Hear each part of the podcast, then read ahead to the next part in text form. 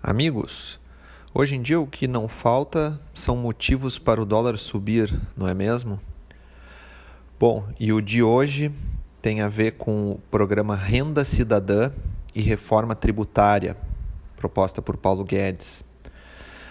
Hoje o mercado se frustrou um pouco com o anúncio do governo sobre o novo programa de incentivo aí a, ao emprego onde não há ainda um, um, uma, uma parte clara sobre desoneração da folha de pagamentos, o que é muito importante para os empresários uh, e para o crescimento aí da, da, da taxa de emprego. Tá? E esse tipo de coisa, quando não vem, ela frustra o mercado, mostra que ainda vai ter.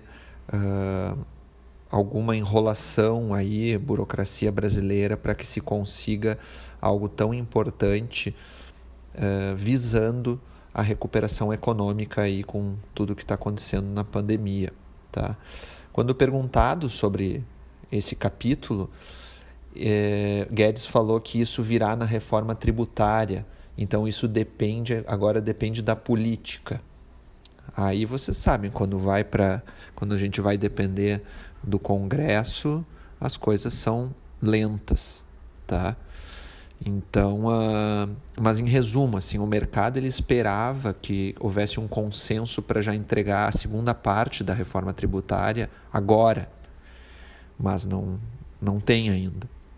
Então, uh, é nela que virá esse tipo de, de ajuste, tá?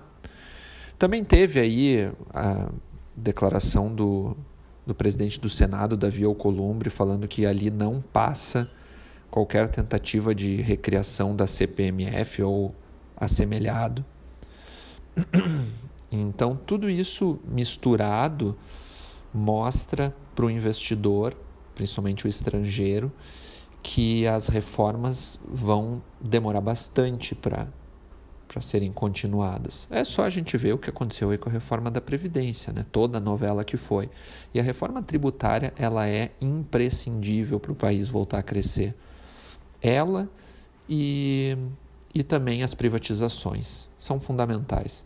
Enquanto isso, uh, ficam cada vez menos dólares aqui, eles vão embora, os, as aplicações são são com os vencimentos elas vão sendo uh, renovadas fora daqui, Estados Unidos principalmente, e aí o câmbio sobe, tá?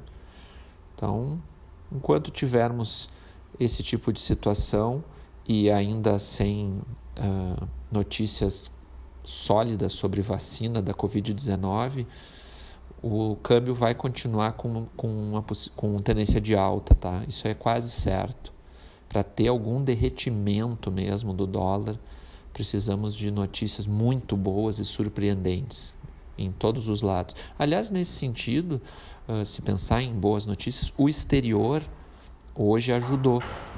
Então, o, as notícias ruins foram aqui no Brasil. Então, foi o real que enfraqueceu mais do que o dólar valorizou. Tá? Por isso que o câmbio está subindo em mais de 1%. Certo? Desejo uma boa semana a todos e até o próximo podcast. Tchau, tchau.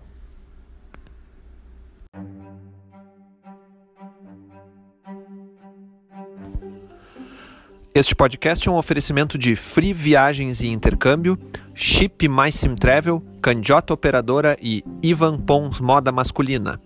Mais informações em gcprime.com.br barra podcast ou no Instagram arroba gcprimecâmbio.